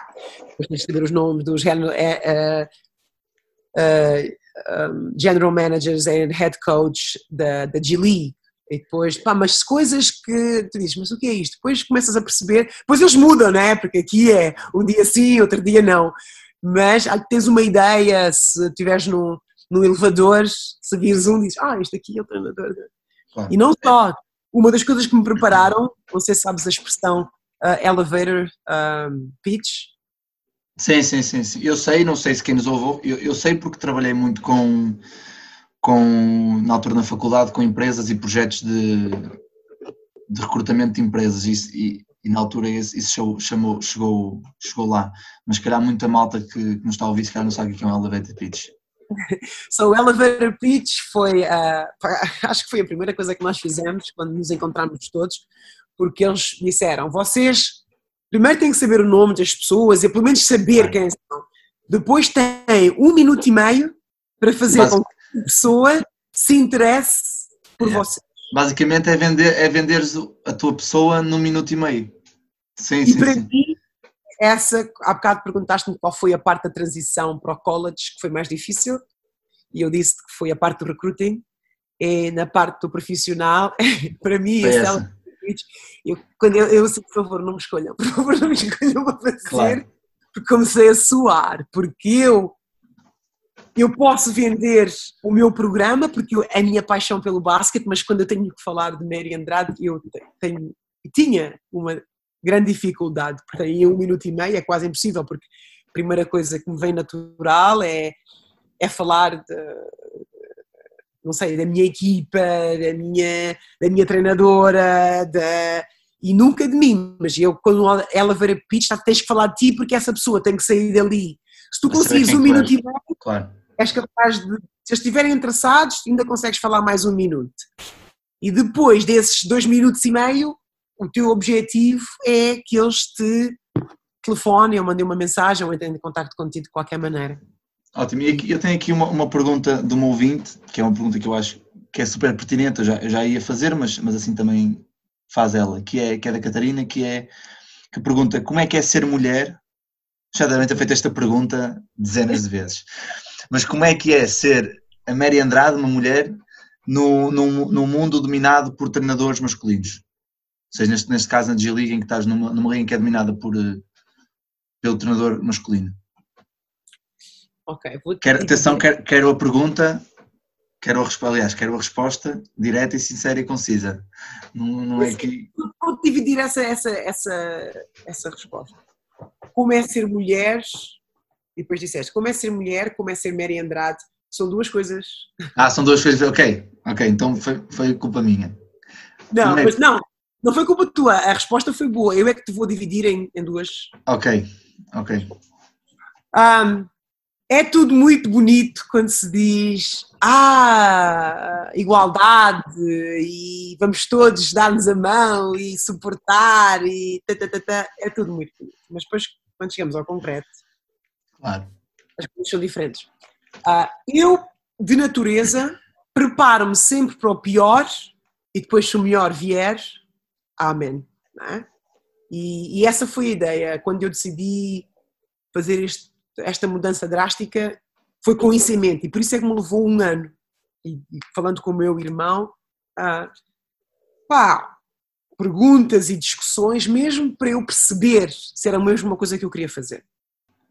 Ora bem, nós, como sociedade, queremos ter a visão das mulheres, mas principalmente num mundo de homens, tens que saber afirmar, não é? E é uma coisa que não é fácil, é, principalmente se é uma coisa de, de caráter. Nós mulheres vemos as coisas de maneira diferente e, e acho que somos boas a analisar mais profundamente as coisas. Uhum. Uh, isso é uma coisa que nós mulheres podemos trazer para o mundo do desporto, para o mundo do basquete e no meu caso. Um, eu, quando vim para esta equipa, eu primeiro passei pelos. E depois também de, de, depende muito do nível em que tu trabalhas. Eu fiz três semanas, devia ter feito seis, mas por causa do meu visto, fiz só três semanas com os Pelicans, onde eu estava à espera de ser tratada diferente. Pá, esta coisa. Toda a gente faz esta pergunta e toda a gente espera que diz: ah, não, vão-te tratar. Eh, yeah. É o que eu sinto, depois pode ser verdade ou não, mas o que eu sinto é que, ai, não, não estejas à espera de grande quê, vão-te meter ali num ângulo e, e então ah, às vezes é assim, eu não senti isso no, no com os Pelicans, mas senti isso num dos torneios que eu fiz, que foi o PIT. Uhum. E eu acho se eu fosse uma mulher normal, eu, eu, eu acho que eu sou assim porque eu cresci a jogar basquete com os, com os, com os masculinos. Né? Sim, sim. Então tenho esta. Tchê, dás-me, vens com o peito e eu também vou. Eu não dou um back down. E, e então acho que quando eu senti isso no PIT, ah, pá, senti, para mim não foi nada de novo. Eu acho que tu não estás habituado a isso, no mundo de homens, que foi o que tu me perguntaste agora, como é uma mulher uh, para se integrar, acho que pode ser difícil. Se tu não tens este caráter de confrontar. Não quer dizer criar problemas, mas é defender as tuas ideias, uh, exprimir o que pensas, porque ao fim e ao cabo é por isso que me contrataram. Não me contrataram porque eu sou uma mulher, contrataram porque eu posso ter uma maneira diferente de ver as coisas, de ensinar, uh, da experiência que eu fiz de vida. E porque acima uh, de tudo tens capacidade para lá estar, obviamente, não é? Tratar, e foi, o, foi a primeira coisa que o coach uh, Gentry disse. Mary, e estava eu e a Weatherspoon, que é outra mulher que, uhum. que, que trabalha comigo. Uh, eu estou cansado de jornalistas fazerem-me sempre a mesma pergunta. Que como é que eu uh, sinto esta coisa de ter duas mulheres no meu staff? Eu já lhes disse, eu não tenho duas mulheres, eu tenho, tenho duas treinadoras e é o só que me interessa. E eu fiquei super contente, enchi o peito e disse: Vamos lá. Foi a primeira coisa que ele me disse. E, e nos treinos, e... mas porque é uma maneira ser minha, eu gosto de observar antes de chegar e só falar. E às vezes tenho colegas meus que falam, falam, e é, os jogadores gostam disso, mas depois apercebem-se que falam demais e não dizem muito. Se eu vou fazer um, ter um impacto num jogador, eu quero mostrar que eu sei, porque observei, porque quero que ele melhore, e normalmente quando tu fazes isso, os, os atletas têm uma grande, têm uma, uma resposta muito positiva. E, e, foi o que aconteceu. Na minha primeira semana eu observei mais, depois uh, ia ter com os treinadores, porque cada jogador, cada dois ou três jogadores têm um treinador, mas se calhar dois, não três, mas dois, e eu fui, ia ter com esse treinador e dizia, olha, posso estar no teu sexto hoje trabalhar com este ou aquele jogador? E eles, sim, sim, e eu, e havia, depois no final, do, do player development, eu falava com, com o treinador e dizia: Olha, uh, tu fazes isto porque. E ele explicava e disse: Ah, porque eu vi no outro dia no treino, eles fizeram isto. E o treinador dizia: Opá, se tu vires alguma coisa, eu estou à vontade, tu podes ir e, e corrigir. E as vezes que eu fiz, não foram muitas, porque a este nível, o nível de NBA, tu não vais ensinar nada, o que tu podes fazer é limar, né? Portanto, são claro. coisas mínimas. E, e as vezes que eu fiz, tenho que dizer a verdade, que fiquei super surpreendida. Os, os, os atletas com uma, muito positivos e depois no final do treino, coach, so, então o que estavas a dizer ali? Então eu percebi bem, é isto ou aquilo. E eu acho que isso é que faz deles o top de atletas, porque eles têm uma fome de, de aprender e serem os melhores. Não, não, não, eu acho também o facto de já estarem no patamar mais alto, ou num dos patamares mais altos do basquetebol mundial, também eles têm consciência de que, ok, se a Mary está cá, então porque a Mary tem que ter capacidades para estar cá. Ninguém é maluco o suficiente só para. Quer dizer, digo eu, não sei se. Pois. Mas, mas achas, achas, que, achas que ainda, ainda, é muito, ainda há muito aquela situação de, principalmente agora com a igualdade de género, de as mulheres sentirem que muitas vezes são, são quase estratégias de marketing das organizações? Às vezes sim. Okay. Às vezes, às vezes sim. E eu comecei por falar da parte positiva que, foi, que é a minha experiência, mas eu sei de outras experiências que não são assim, uh, na NBA. Depois, quando tu vens para a G-League, isso estamos a falar de pessoas que já são mesmo, saíram do college mais cedo, mas têm uma maturidade mais elevada. Agora, o aceitar, como tu dizes, o aceitar de uma mulher num staff é, é um nível elevado, mas não é sempre o caso. E, e na G-League não é sempre assim. Uh, eu não te vou mentir, uh, não vou dizer nomes, mas uh, na minha equipa eu às vezes senti, senti que tive alguns jogadores que pá, metiam-me à prova. Mas aí está, eu esperei que fosse isso. E às vezes não é porque é homem e mulher, porque eu também senti que fui metida à prova quando eu cheguei no college, principalmente porque, sim, eu tenho 40 e não tenho, não tenho vergonha da minha idade, eu tenho 40, vou fazer 45 anos este ano, mas tu pessoalmente me vires, não me dás 45 anos, portanto as miúdas, ah, esta é quase jovem como eu, estás uhum. a ver, é sempre aquela descida, até que me pediram a minha carta de identidade e aí perceberam-se que era verdade, que eu era mais velha, muito, muito, podia ser mãe delas. E com os rapazes às vezes acontece isso, e eles descobriram a minha idade quase ao fim, e então é sempre um meter-te à prova, que metem à prova a mim, como metem à prova outros treinadores. Mas comigo eu às vezes senti que era a prova um bocadinho mais ou uh, o virar de olhos, dizer o que é que esta gaja sabe? E eu tenho maneiras, uh, nós dizemos vídeo don't lie. Se eu me percebo com com um jogador não me está a dar a atenção que eu preciso que ele me dê, grava. Gravo e corto filme e mostro. E às vezes tentam uh, porque a minha voz, eu tenho uma voz bastante grossa para, para mulher, acho, mas no meio de homens uh, é um bocado diferente. E vocês homens têm uma maneira diferente de falar e, e, e uma coisa que me fez completamente confusão, uh, as neiras para, para frente e para trás, as neiras, as neiras. eu não falo assim. disse tipo duas asneiras só porque estava chateada e queria me impor. Epá, aquilo saiu tão mal e que fiquei tão quente, comecei a suar e disse, olha, nunca mais. O que eu faço é, eu chamo o nome desse atleta até ele virar, parar e olhar-me nos olhos. Portanto, eu chamo o, teu, chamo o teu nome, chamo, Vasco, Vasco, comece baixo, Vasco, Vasco, Vasco, Vasco, Vasco, até que, Vasco! E a treinadora principal vira-se e eu disse, já chamei o teu nome três, quatro vezes, só quer dizer, então eles já sabem, e depois digo-lhes, até tu te virares e olhares-me nos olhos, eu vou continuar a chamar o teu nome. Tu não queres ouvir o teu nome, tu olhas para mim e uh, o que eu te digo. Então, foram algumas situações assim que eu tive que enfrentar, que os meus colegas não tiveram, uh, que eu acho que é por seres mulher.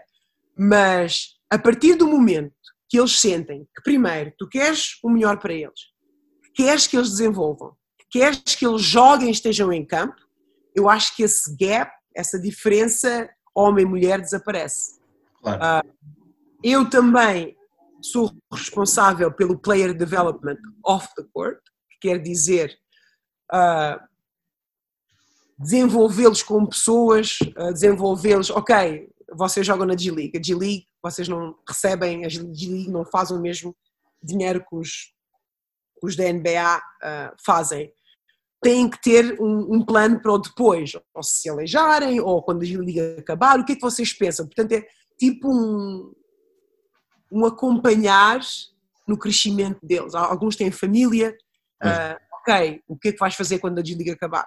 Se tu não fores para a Europa, uh, pá, tens de começar a vender a tua imagem, né? porque agora as pessoas sabem quem tu és, tens de perceber o que é que queres fazer quando acabares de jogar, se é treinar, e já começa a falar da experiência que eu fiz com o ACP Program, que eles não sabem, e então, para mim, para me afirmar nesse, neste mundo eu tenho que fazer um bocadinho mais, tenho que ser criativa em encontrar maneiras para, para que eles criem essa relação, porque até agora a relação que eles têm com mulheres é o quê? Ou é namorada ou é, ou é a mãe. Nós devemos dizer, ou é a mãe ou é a namorada.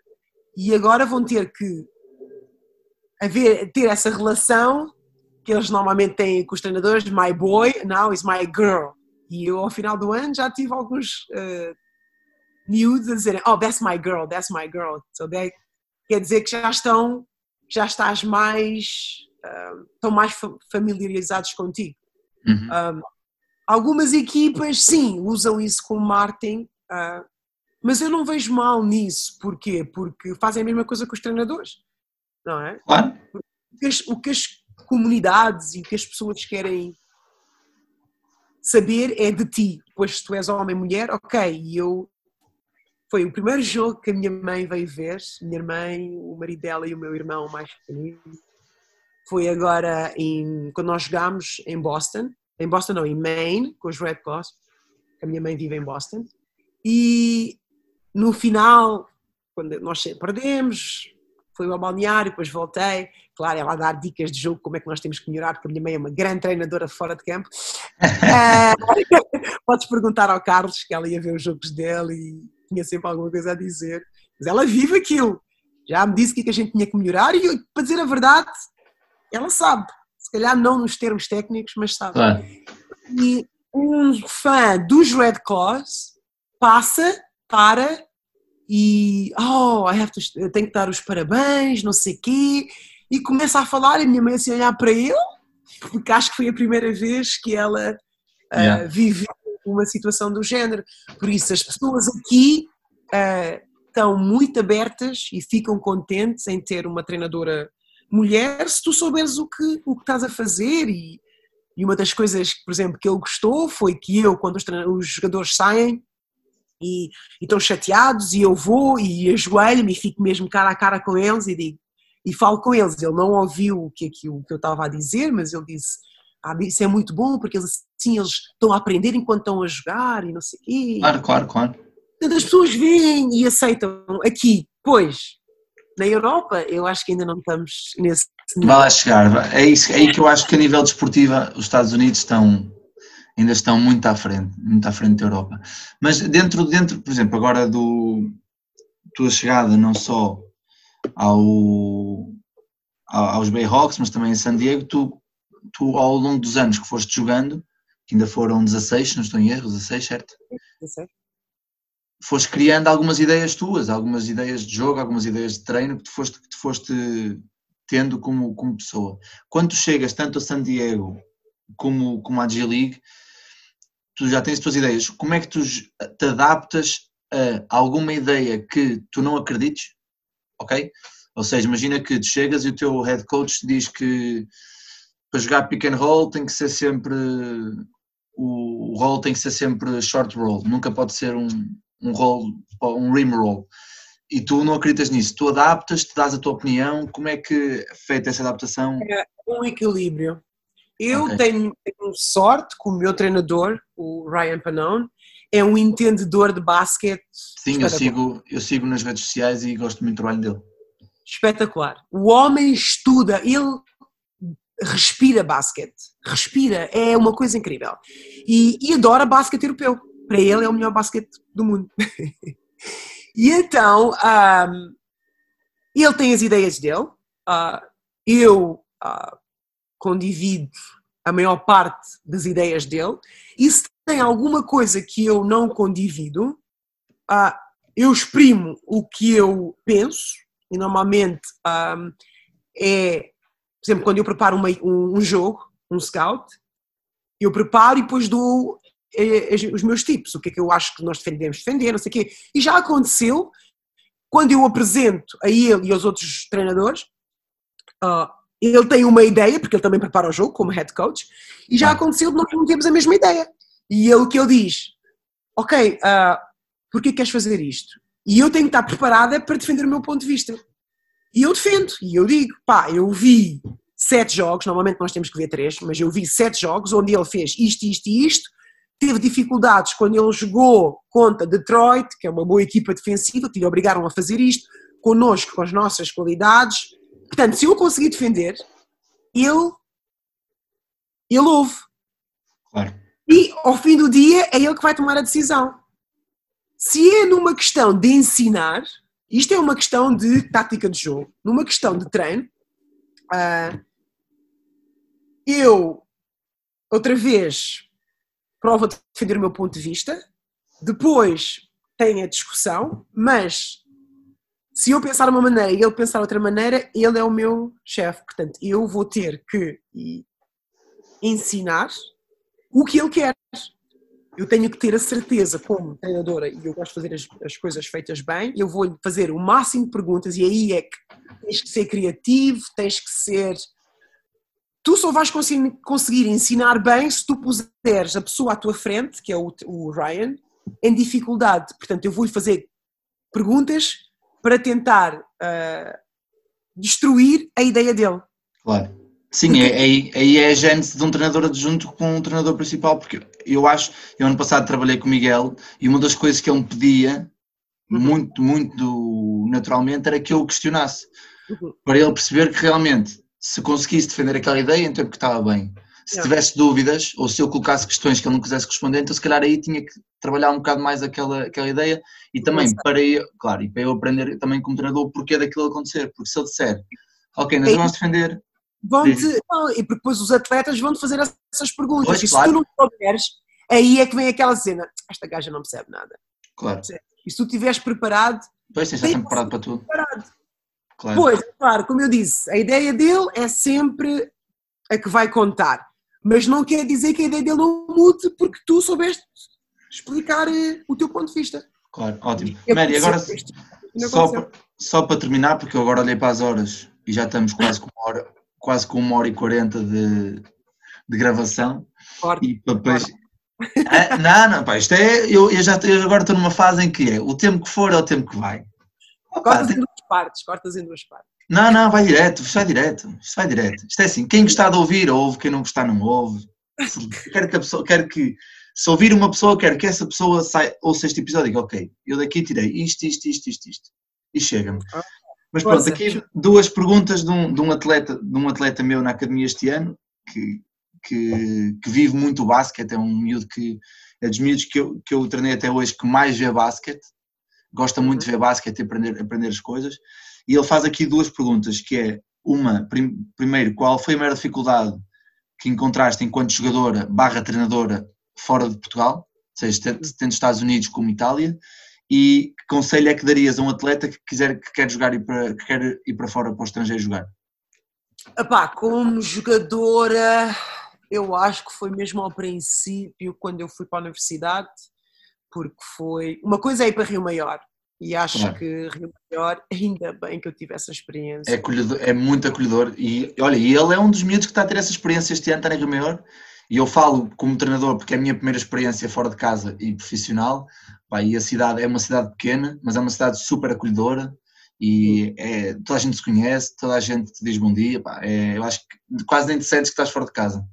Yeah, mas isso é como eu disse, é, há 15 anos é, é traumático mesmo, porque eu nunca claro, claro. casa, deixas a família, não sei o quê, mas para mim a coisa mais difícil foi quando eu tive que ir para o college, porque não só deixas a família, vais para um sítio onde não falas a língua, ainda bem que eu tinha a Tisha e a Clarice e a Sónia, que era uma jogadora que jogou comigo na ESA, falámos português, mas é, pá, é, o basquete é diferente, já não és a mais forte, ou mais atlética, porque as pessoas começam a ser fortes e atléticos e a metodologia de treino é diferente. Uh, tens pesos, tens que acordar às 5 da manhã para fazer pesos, depois ir para a escola, depois voltar, e depois treinar, e depois uh, tens study table, porque é o primeiro ano e tens que, uh, tens que ir para este sítio estudar com tutores e pá, é, era, foi muito complicado para mim, principalmente porque não era a minha língua. Mas uh, desenvolvi uma, uma capacidade de adaptação brutal. e, e, acho que isso ajudou-me durante toda a minha carreira, não só como jogadora, mas como treinadora. Uh, vou de, de, equipa para equipa. Uh, fez de mim também uma pessoa muito metódica, porque quando tu viajas muito e mudas muito o que é o teu ambiente, tens que ter uma ou duas coisas que, que mantens. sabes ser. Então eu sou muito metódica a fazer as coisas e um, mas acho que essa foi a minha como jogadora foi foi a pior já quando fui para a Itália que não que não sabia italiano mas pela experiência que passei para ir para os Estados Unidos o que é que eu fiz no verão antes de ir para a Itália comecei a ouvir música italiana e eu aprendi italiano com Mazzotti um, Andrea Bocelli, adoro, e Lara Pausini. Ouvia CDs com as letras, com os lyrics, e só para apanhar aquela nananana, do italiano. Vou falar deles, sim. Itália, seja algumas palavras, porque eu acho que é muito parecido com o português também, e depois de três meses já falava, traduzia para a americana e, e pronto, é, falo fluente e e acho que isso ajudou-me na transição, porque é sempre, não é, não é fácil mudar de equipa, não é fácil mudar de país, e acho que essa foi assim a... Mas é isso, nunca foi um motivo para que eu não seguisse os meus sonhos. Isso, isso é um dos sonhos dele e para fora. E uh, no caso dele, se ele está aí ainda é estudante, certeza o meu conselho é não focalizar só no basquete, porque não é só o basquete que te vai levar uh, a uma scholarship. Uh, se isso fosse, todos os jogadores de, do Harlem, uh, New York Street Ball teriam scholarships. E tem jogadores que são melhores do que aqueles que tu vês na NBA, melhores do que aqueles que tu vês no college, que, que nunca tiveram essa oportunidade, ficam sempre a jogar nos playgrounds. Porquê? Porque é importante que, tem, que, as pessoas tenham consciência que se tu quiseres vir para os Estados Unidos tens que ter boas notas, ou, ou ser, tem, porque aqui tem um, um, nível C, que eu não sei na, em, em, Portugal qual é, mas tens que ter boas notas, tens que, agora com a net é incrível como tu consegues saber tudo de uma pessoa. E muitas escolas, antes de falarem com, com um atleta e eu fazendo recruting internacional, também era uma das minhas responsabilidades. Eu vou ao teu Facebook e vou ver o que é que tu tens posted. Isso, Agora Instagram. Isso é que eu acho que é, isso é que eu acho que é muito importante. As pessoas terem essa noção. Se tu meteres alguma coisa no teu mídia que achas que, que os teus avós não iam consentir, não metas. Pensa antes. Isso é uma, isso é uma grande dica e, e eu espero e eu espero que todos os treinadores que estejam a ouvir isto neste momento e jogadores, também sei que há alguns jogadores que ouvem o podcast, que realmente comecem a ponderar, porque já tive esta conversa com os meus atletas sobre o que é que eles põem nas redes sociais. Eu próprio já venho de uma altura em que as redes sociais começam a ter um, um peso muito grande, mas já tenho tido algum cuidado nos últimos anos a fazer, a fazer esse tipo de, de coisas. Mas hoje em dia vejo miúdos a colocar tudo e mais alguma coisa nas redes sociais, eu tenho, e acho que foi uma grande coisa que acabaste de dizer, e é uma grande é uma grande tip para toda a gente que vai ouvir isto e para os treinadores para começarem a, também a, a falarem com os jogadores que, que realmente, opa, porque há jogadores que não querem seguir isto de vida, ok, uhum. Pronto, mas aqueles que querem, querem tentar uma carreira, uma carreira profissional têm que ter essa noção de que a parte de, das redes sociais tem, antes de quer, antes de quer deles, deles serem abordados por um college ou uma equipa, já teve um grande peso na decisão. É a, a, a seleção natural. E uhum. não só não queres seguir basquete, achas que uma pessoa que vai dar um trabalho na vida normal, digamos assim, não vai às tuas redes sociais para ver? Claro, claro, claro. Portanto, Hoje em dia é, tu vais, claro. É, a gente faz isso. E não só, e vou dar um exemplo, e acabo com este exemplo, uh, o Ace, não é? A gente falou dele uh, no Summer League.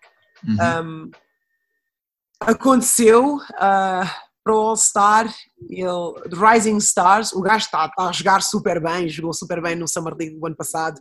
O Zion, um, Zion uh, aleija-se e não pode jogar metade da época. Ele entra espetacular, afundando-se, defende, abafos, não sei o quê, jogou muito bem. O Zion entra, começa a jogar menos. Quando fazem a seleção do, do Rising Star, não lhe, não lhe chamam e o que é que ele faz. E, e esta conversa do social media, nós tivemos, uma das, das coisas que o, o uh, falou com, com o grupo, com a equipa, tanto NBA como um, ah, G-League, foi estejam atentos ao, aos mídia. O que é que o Waze faz? Vai e mete, ah, ah, não me escolheram, não sei o quê, you know what, F this, F that, blá blá blá blá blá. Ah, eu lembro, eu lembro disso. Yeah uh, multa, suspense, uh, quem sabe se vai ser chamado, uh, pode interferir com a chamada dele à, à seleção, percebes? Tudo o que nós fazemos é bom, acreditem, é uma experiência única estar numa plataforma como nós, atletas de alta competição, estamos, porque podemos tocar a vida de muitas pessoas e, e acho que eu tenho que dizer o que eu gosto mais de minha posição é isso, é eu poder chegar uh, em tocar a vida de muitos atletas, de muitas pessoas, mesmo que, que não sejam atletas, mas gostem de basquete positivamente. Mas, uh, como o Spider-Man diz, isso vem com responsabilidades, não é? E, e, essas responsabilidades, no bem e no mal, nós temos que assumir essas responsabilidades, porque nós vivemos no, num fishbowl, né? num, tipo num aquário, onde tens olhos por todo o lado. E no bem e no mal, as pessoas estão a observar, és um role model para, para miúdos e se tu vais representar uma equipa, uma, uma sociedade, tu não podes ser um mau exemplo, tu não podes fazer coisas que vão meter em má uh, bad eye uh, a sociedade, né? E, e, eu acho que isso é, que é importante e às vezes isso não é só quando tu estás nesse patamar, começa quando tu és mais novo, porque se tu não começaste quando és novo, se calhar esse patamar nunca vai chegar. Claro. Portanto, esse é o meu conselho. Pensem na avó, qualquer coisa nas nets, uh, work ethic, o que tu metes, uh, o, uh, o, teu, o teu empenho em tudo o que tu fazes, que seja desporto, que seja vida, vem, vem tem sempre uma. como é que é dizer? Tem, tem, tem, vais sempre colher frutos. Portanto, mais metes, mais frutos vais colher. Portanto, o teu work ethic, especialmente no desporto, é muito, muito importante. E, e acho que essas. E tratares os outros como gostarias que te, te tratassem. Ah, e essas são as. Acho que são as três coisas que eu, aos dias de hoje, uh, sigo. Uh, não são complicadas. Eu tenho a certeza que com a educação que nós recebemos ao longo da nossa vida, essas coisas estão já incutidas em nós, é só uma questão de continuar a, a fazer e a seguir. Bem, Mary, primeiro obrigado, porque realmente não sei se alguém já te disse, mas para mim és uma grande contadora de histórias e nota-se nota a alegria com que contas as coisas e por isso é que agora olhamos para o relógio e já passou uma hora e quarenta desde que começamos a falar. Primeiro quero-te agradecer por tudo o que tu disseste, falaste aqui já, porque acho que tem aqui muito material pequenos detalhes, não é preciso ser uma coisa, oh não, vamos falar sobre isto e depois tem que ser isto uhum. e isto. Não, acho que até nos, nas coisas que nós não tínhamos combinado falar, de os pequenos detalhes, acho que é que depois fazem diferença. O que tu sentiste, o que não sentiste, e por isso te agradeço. Eu tirei aqui muitas notas e acho que quem, quem nos está a ouvir daquele lado também, também tem que tirar, porque senão não ouviu de certeza. uh, e pronto, pá, quero-te agradecer mais uma vez por teres aceito este desafio, adorei a conversa, espero ter muitas mais porque falar, falar e partilhar faz parte, faz parte do. tem que fazer parte do nosso dia a dia, não só agora na quarentena, mas tem que fazer parte do nosso dia a dia enquanto treinadores. E, e pronto, não sei, se queres, não sei se queres pedir aqui do pessoal que, que conseguiu ouvir durante uma hora e quarenta. Pá, se vocês conseguiram ouvir por uma hora e quarenta, quer dizer que gostam mesmo disto. E, como eu disse uh, no princípio, quero-te agradecer, Vasco, um, por teres convidado. Uh, eu acho que tu és um treinador jovem, mas com grande entusiasmo, e eu acho que é isso que o nosso, o nosso basquete, especialmente o nosso basquete português, precisa. Novas caras, novas ambições e da conversa que nós tivemos offline. Off. Vejo que tens grandes ambições e o que precisares, um, fica à vontade. Uh, e, é, e os estendo um, esse convite a treinadores que queiram uh, saber mais, que queiram discutir uh, ideias, a minha, as minhas, o que eu falei hoje e tive a atenção de dizer a minha experiência. Uh, eu não sei a verdade única e absoluta, eu, eu tenho a minha verdade, que foi o que eu fiz durante com as, com as minhas experiências, mas fico muito contente em poder uh, condividir com vocês. Se tiverem alguma, algumas perguntas, eu estou a trabalhar uh, num, num site, num sítio para, para que isso aconteça, para quem tiver perguntas puder fazer, seguir. Uh, agora trabalhando na G-League vou começar a fazer os meus campos outra vez. Infelizmente este ano foi impossível por causa do vírus, mas espero que para o ano eu possa fazer campos. Uh, e quem já fez, quando eu fiz na Quinta dos Lombos, sabe que os meus campos uh, são basquete a sério, por isso uh, fiquem à vontade e quero começar também a fazer um, player development para profissionais. Por isso, uh, através de ti ou uh, se agora com o Google conseguem encontrar-me, de certeza, fiquem uh, à espera de novas novidades para o website e vamos nos tendo em contacto, se precisares de alguma coisa, outra vez, apita. E... Ótimo. Obrigado, Mary. E desse Não. lado já sabes, já sabes que mais uma vez continuamos aqui a trazer, a trazer muito conteúdo, agora com mais, mais frequência por causa do, da quarentena. E, e, espero que ouças, espero que gostes comigo, estou a, estou a adorar este projeto. Por isso, até uma próxima, fica bem e a gente vai se falando.